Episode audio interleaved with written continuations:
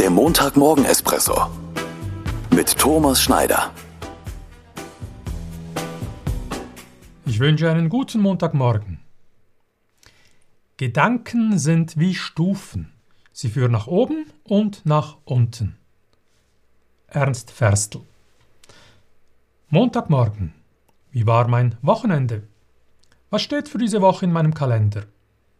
Welche erfreulichen oder auch herausfordernden Situationen oder Mitmenschen warten auf mich?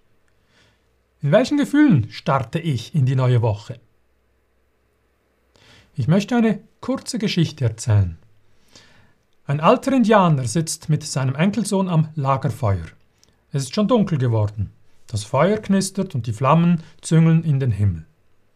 Die beiden sitzen still da und blicken ins Feuer. Nach einer Weile des Schweigens sagt der Alte Weißt du, wie ich mich manchmal fühle? Es ist, als ob zwei Wölfe in meinem Herzen miteinander kämpfen würden. Einer der beiden ist zornig, aggressiv und grausam.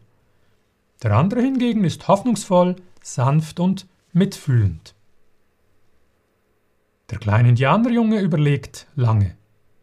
Und dann fragt er seinen Großvater, und welcher der beiden wird den Kampf gewinnen? Der Wolf, den ich füttere, antwortet der Alte. Eine schöne Geschichte, finde ich.